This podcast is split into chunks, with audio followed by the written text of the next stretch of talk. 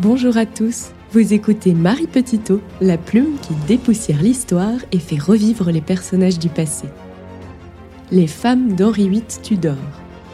Épisode 4 Le Phénix.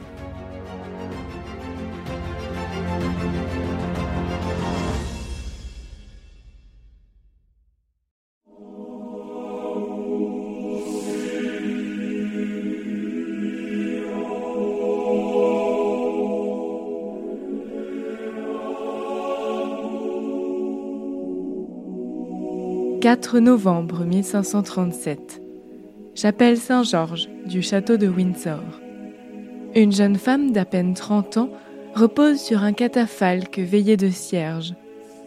Dans la pénombre, la lueur des flammes jette des reflets étincelants sur la robe de drap d'or qui habille le corps inerte.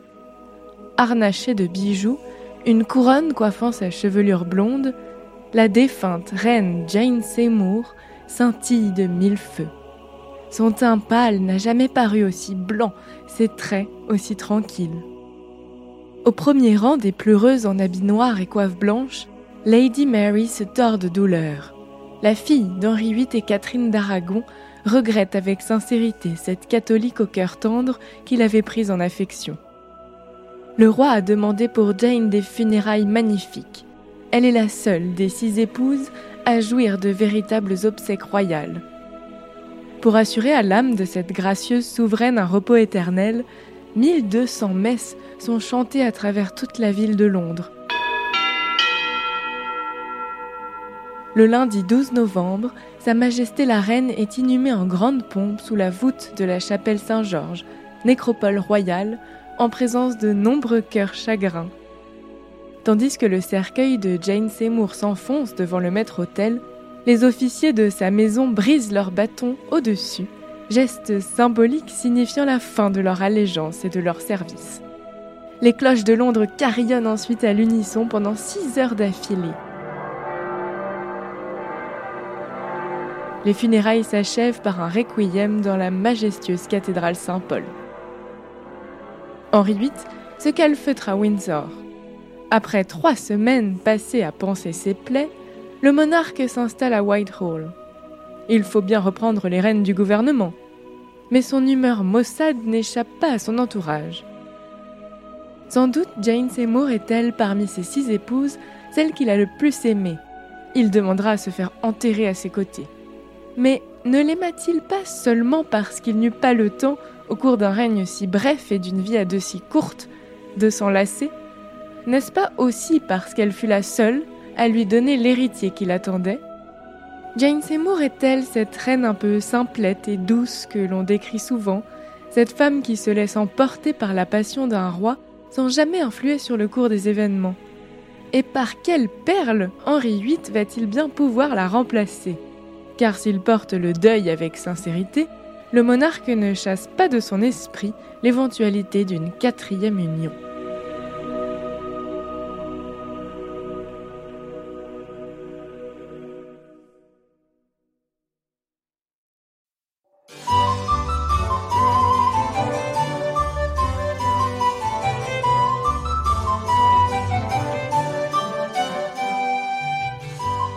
Jane Seymour est issue de la très haute noblesse par sa mère, Margaret Wentworth, dont la famille descend du roi Édouard III d'Angleterre.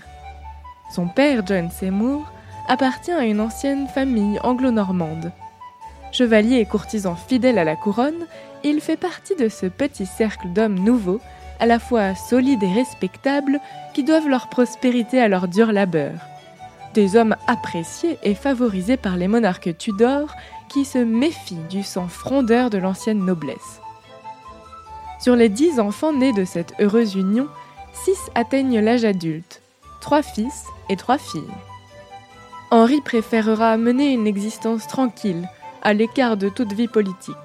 Édouard et Thomas, en revanche, joueront un rôle important à la cour et dans l'histoire.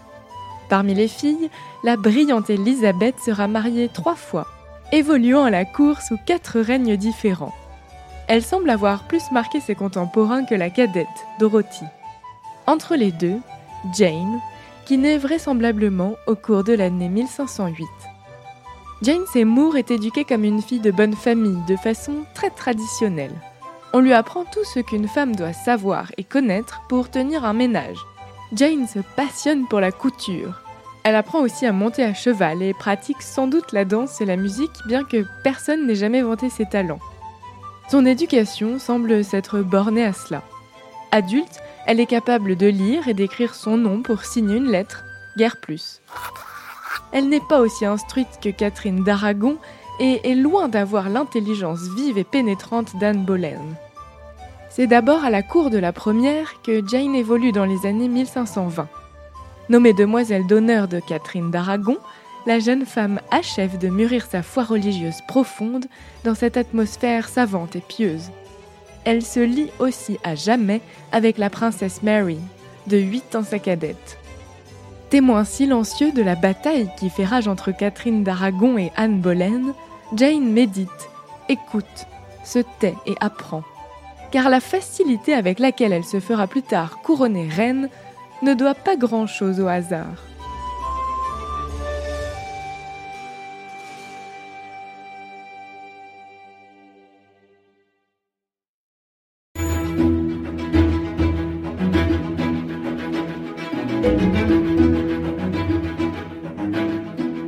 Jane Seymour admire profondément la reine Catherine d'Aragon, ce qui ne l'empêche pas d'être lucide. Lorsque sa maîtresse est remplacée par Anne Boleyn, Jane sait qu'elle ne gagnera rien à partager l'exil d'une reine déchue. Contrairement à ce que son image de reine si calme et si obéissante laissera plus tard à penser, Jane Seymour est aussi ambitieuse que ses frères. Que pourrait désormais lui apporter Catherine d'Aragon? Ce n'est pas elle qui l'aidera à contracter un mariage avantageux. Jane Seymour passe donc de demoiselle d'honneur de la reine Catherine à demoiselle d'honneur de la reine Anne. Dans son sillage, tout semble permis. Henri côtoie donc déjà Jane pendant plusieurs années à la cour sans la démarquer des autres. Tout à ses amours passionnés avec Anne Boleyn, il ne lui accorde aucune espèce d'importance. D'ailleurs, la jeune femme n'est pas réputée être une Vénus. L'ambassadeur impérial Eustache Chapuis la décrit ainsi de petite stature, pas particulièrement belle et très pâle. Le seul portrait d'elle que l'on dit ressemblant confirme un physique peu attrayant. Aucun charme sur ce visage allongé dévoilant de petites lèvres pincées. Elle semble en tout cas suffisamment affriolante pour attirer l'attention d'Henri VIII lorsque son mariage avec Anne Boleyn commence à battre de l'aile. Le roi la remarque dès le mois d'octobre 1534. Il la courtise ouvertement dès le mois de janvier 1536. L'historienne Sandra Di Giusto raconte la rivalité qui fait rage entre Jane et Anne dès le premier de l'an. Comme le voulait la tradition des cadeaux du Nouvel An, Henri VIII avait offert à Jane un pendentif dans lequel il avait fait ajouter son portrait, tout comme un amoureux offrait son portrait à sa bien-aimée pour qu'elle le porte en pensant à lui. Jane le portait ouvertement à la cour, ce qui provoqua une colère terrible d'Anne qui le lui arracha si violemment du cou qu'elle s'en blessa la main. La situation empira fin janvier 1536, lorsqu'Anne Boleyn trouva Jane Seymour assise sur les genoux d'Henri VIII. Elle comprit alors que la situation lui échappait. Elle en fut si affectée que cela contribua certainement à sa dernière fausse couche. Henri est terriblement épris de Jane Seymour. Comment expliquer l'ascendant de cette fille somme toute assez quelconque sur l'esprit du monarque? L'historien Albert Réville se montre d'une grande dureté envers Jane. Il considère sa personnalité aussi creuse et vide que sa figure. Ses yeux regardent, mais n'observent rien. Y a-t-il de la pensée sous cette physionomie froide? On n'en peut rien savoir. Ou plutôt cette indifférence, contrastant si fort avec la vivacité mobile d'Anne Boleyn qui s'intéressait à tout, est conforme aussi à tout ce que nous savons d'elle pendant son règne si court, est cette froideur. Et cette froideur est bien conforme à ce qu'Henri VIII désirait trouver chez sa troisième compagne, une femme de tout repos. Il faut démêler le vrai du faux dans ses propos. Incontestablement, le roi n'est pas attiré par le visage de Jane Seymour, mais bien par son caractère, qui tranche entièrement avec celui d'Anne Boleyn. Les deux femmes sont des opposés. Cédric Michon souligne ce contraste éclatant. Jane est plus jeune, peu spirituelle, à la différence d'Anne réputée pour sa répartie. c'est un modèle de femme douce et effacée, à l'inverse de la volontaire et brillante Anne Boleyn. Il est vrai qu'en lieu et place de l'audace qui brille dans les yeux d'Anne Boleyn, ceux de Jane sont toujours baissés avec pudeur. Cependant, il serait faux de dire que ses yeux regardent mais n'observent rien. Bien au contraire.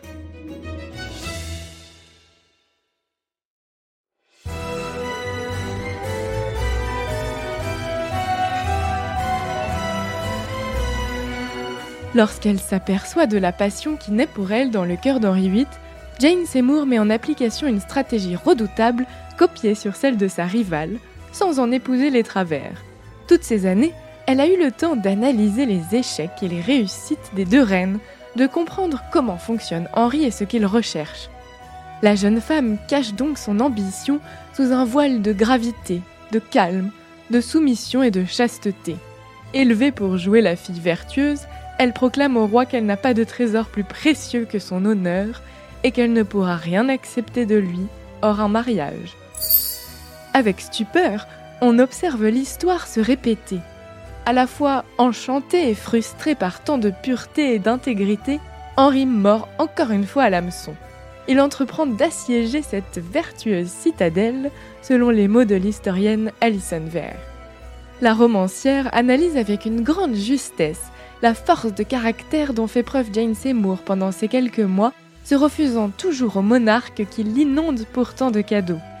Sa stratégie calculée pour piéger l'époux de sa maîtresse montre qu'elle fut une femme d'une détermination impitoyable.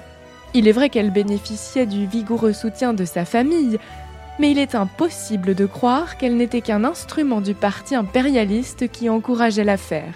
La voie que Jane Seymour suivra au cours des prochains mois nécessite à la fois force et résolution, une ambition motrice et une conscience souple. Jane avait tout cela, caché sous des manières sages qui en trompèrent beaucoup. Considérée comme un ange bienfaisant par tous les catholiques romains, Jane Seymour est largement favorisée dans l'esprit du roi par ceux qui souhaitent la chute de la sorcière hérétique Anne Boleyn. Et tout va très vite après le fameux accident d'Henri VIII et la fausse couche d'Anne en janvier 1536. À la fin du mois d'avril 1536, Henri promet à Jane de l'épouser dès que possible. Sous prétexte de haute trahison, d'adultère et d'inceste, Anne est envoyée à la Tour de Londres puis décapitée le 19 mai 1536. Onze jours plus tard, le roi épouse Jane Seymour.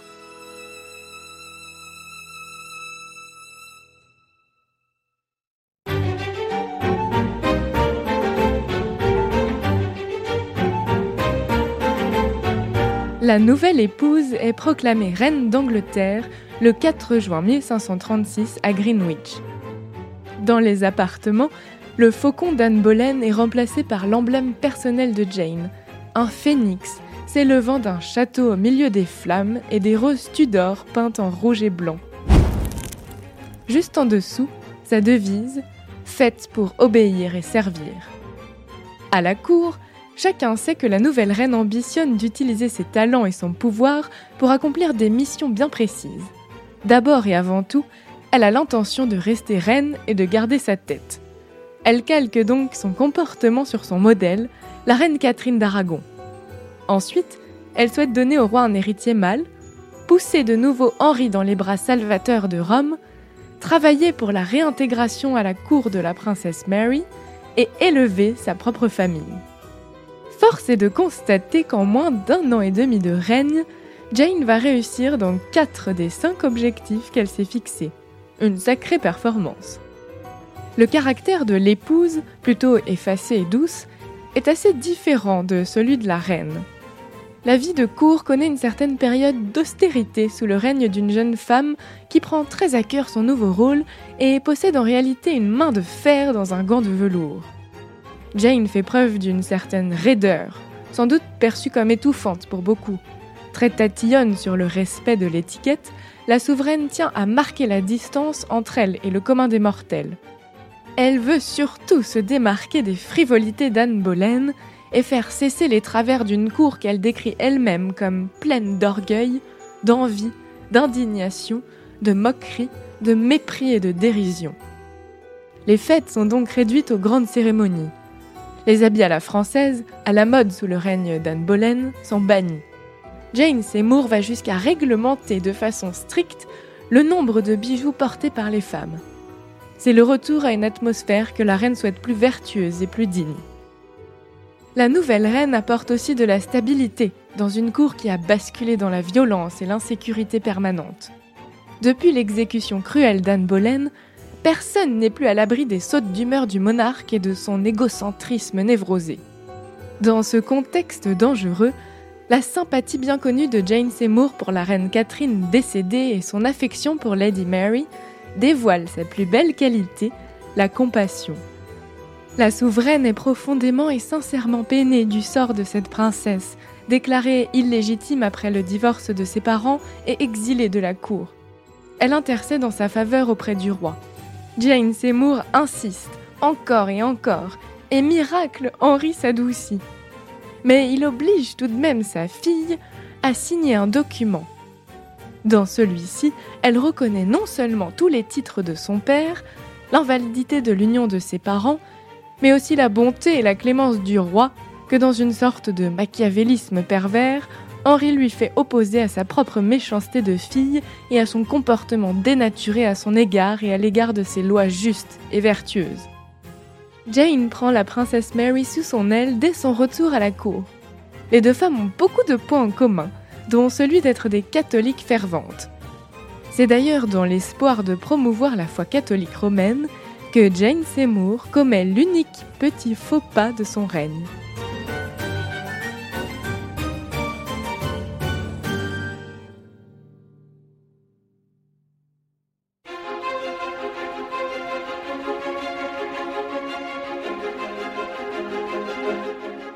À l'étranger, on admire cette reine catholique orthodoxe qui respecte les traditions. Ne pourrait-elle pas user de son influence pour dissuader le roi de poursuivre ses réformes religieuses radicales? Car Jane est reine d'Angleterre dans un contexte religieux très tendu. En 1536, le roi fait voter des textes religieux importants, les dix articles et les injonctions. Ces textes étendent le pouvoir du souverain sur l'Église et se montrent très durs envers plusieurs sacrements catholiques. À l'automne 1536, la volonté d'Henri de supprimer les petits monastères déchaîne les foules dans un contexte économique tendu. Un mélange de faits et de rumeurs circule dans le nord du royaume. Les églises des paroisses vont être pillées, les monastères seront supprimés, les impôts augmentés, une série de soulèvements populaires éclate dans le Lincolnshire, puis dans l'ensemble du nord de l'Angleterre.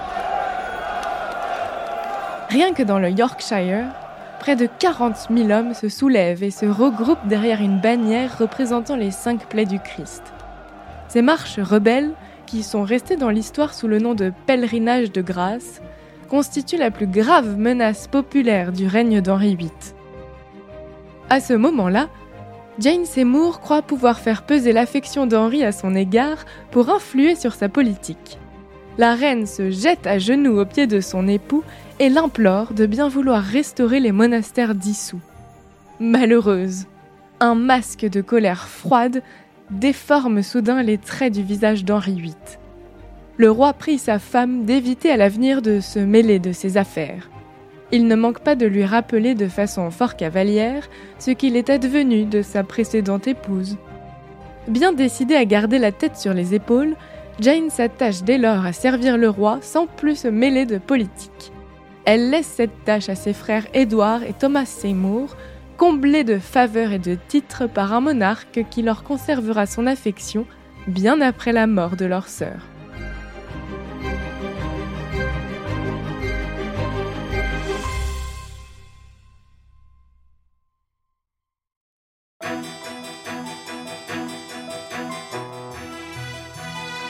Jane Seymour conserve toute sa vie l'admiration et l'estime d'Henri VIII. Ce mariage est un immense succès. Il faut dire que la reine possède les qualités qu'il attend d'une épouse. Douceur, docilité, grâce et dignité. Si la passion s'atténue avec le temps, Henri trouve en sa nouvelle compagne une quiétude bienvenue après la tornade Anne Boleyn. Il la couvre de bijoux somptueux, lui achète des toilettes d'une richesse inouïe avec des traînes de 3 mètres de long, des coiffes et des fourrures. Le monarque dira plus tard que seule Jane Seymour était digne de son amour et qu'il la considère d'ailleurs comme la seule qu'il ait vraiment aimée. Ah, comme les souvenirs parlent en faveur des morts. Car la principale qualité de Jane Seymour, celle qui surpasse toutes les autres aux yeux d'Henri VIII, est la fertilité. Le grand mérite de cette troisième femme est de lui donner assez rapidement le garçon qu'il attend avec fébrilité depuis des décennies. Pourtant, Jane Seymour a frôlé la catastrophe. Tandis qu'elle sollicite au pied du roi la restitution des monastères, la dureté d'Henri peut s'expliquer par une raison simple. Après six mois de mariage, toujours pas de grossesse en vue. Les inquiétudes de la reine s'atténuent lorsqu'elle tombe enceinte au début de l'année 1537. Henri, fou de joie, l'annonce officiellement au mois d'avril. La nouvelle se répand comme une traînée de poudre dans tout le royaume, où les sujets anglais chantent des Te pour remercier leur gracieuse souveraine et lui souhaiter une heureuse grossesse. Au mois de juin, la peste se déclare à Londres. Jane et Henry s'installent aussitôt au château de Windsor. La reine est entourée de ses deux plus proches compagnes, sa sœur Elizabeth Seymour, devenue Lady Cromwell en épousant Gregory, le fils aîné du ministre, et la princesse Mary. Le roi est d'excellente humeur. On dit à la cour qu'il n'a jamais été aussi gai. Plein de prévenance à l'égard de son épouse, il lui fait servir chaque jour les cailles et le gibier qu'il chasse lui-même dans le parc de Windsor. Jane entre en période de confinement au château d'Hampton Court au mois de septembre 1537. La peste fait rage à Londres et les demoiselles d'honneur de la reine remarquent la terreur qui l'étreint. Henri n'est pas moins inquiet. Il défend à quiconque venant de Londres d'approcher Hampton Court. La naissance est un calvaire pour Jane. Après un long travail de 30 heures qui tord la reine de douleur, elle met au monde, à l'aube du vendredi 12 octobre 1537, un joli prince en parfaite santé. Un courtisan ne cache pas sa joie. C'est la nouvelle la plus joyeuse qui soit parvenue en Angleterre depuis de nombreuses années. Le père, bouffi d'orgueil et délirant de joie, admire inlassablement ce garçon qui porte ses traits et qui s'annonce aussi blond que sa mère. On le prénomme Édouard. C'est le futur Édouard VI. Te Deum chanté dans toutes les églises, cloches qui carillonnent, feux de joie dans les rues, 2000 coups de canon tirés depuis la tour de Londres, guirlandes suspendues à tous les balcons, festins offerts par les évêques. Le peuple, malgré la peste, est emporté dans un tourbillon de réjouissance et une explosion de joie. Assise dans son lit de repos, la reine Jane Seymour savoure son triomphe. Dans les jours qui suivent, des lettres de félicitations affluent au château de Hampton Court. Jane confie son fils à des nourrices et à des domestiques. Elle aura tout le temps de faire sa connaissance. Hélas, la fièvre s'empare bientôt de la jeune mère. Tandis que le royaume est en fête, Jane Seymour sombre dans un délire qui dure plusieurs jours. Son état s'aggrave tant qu'Henri est appelé d'urgence au chevet de son épouse. Le duc de Norfolk rédige en hâte une missive adressée à Cromwell. Regardant notre maîtresse, il n'y a plus aucun espoir. Je crains qu'elle ne soit plus de ce monde au moment où vous lirez ceci. À l'aube du mercredi 24 octobre, Jane Seymour est emportée par une fièvre puerpérale. Terrassée par le chagrin, et ne supportant pas la vue d'un cadavre, Henri VIII s'enfuit au château de Windsor. Il laisse son ami le duc de Norfolk et la princesse Mary s'occuper des arrangements funéraires, insistant sur sa volonté d'offrir à cette épouse qu'il a si bien servi de véritables funérailles de reine. Et puis, progressivement, le souvenir de cette femme regrettée des Anglais s'estompe et la vie reprend son cours.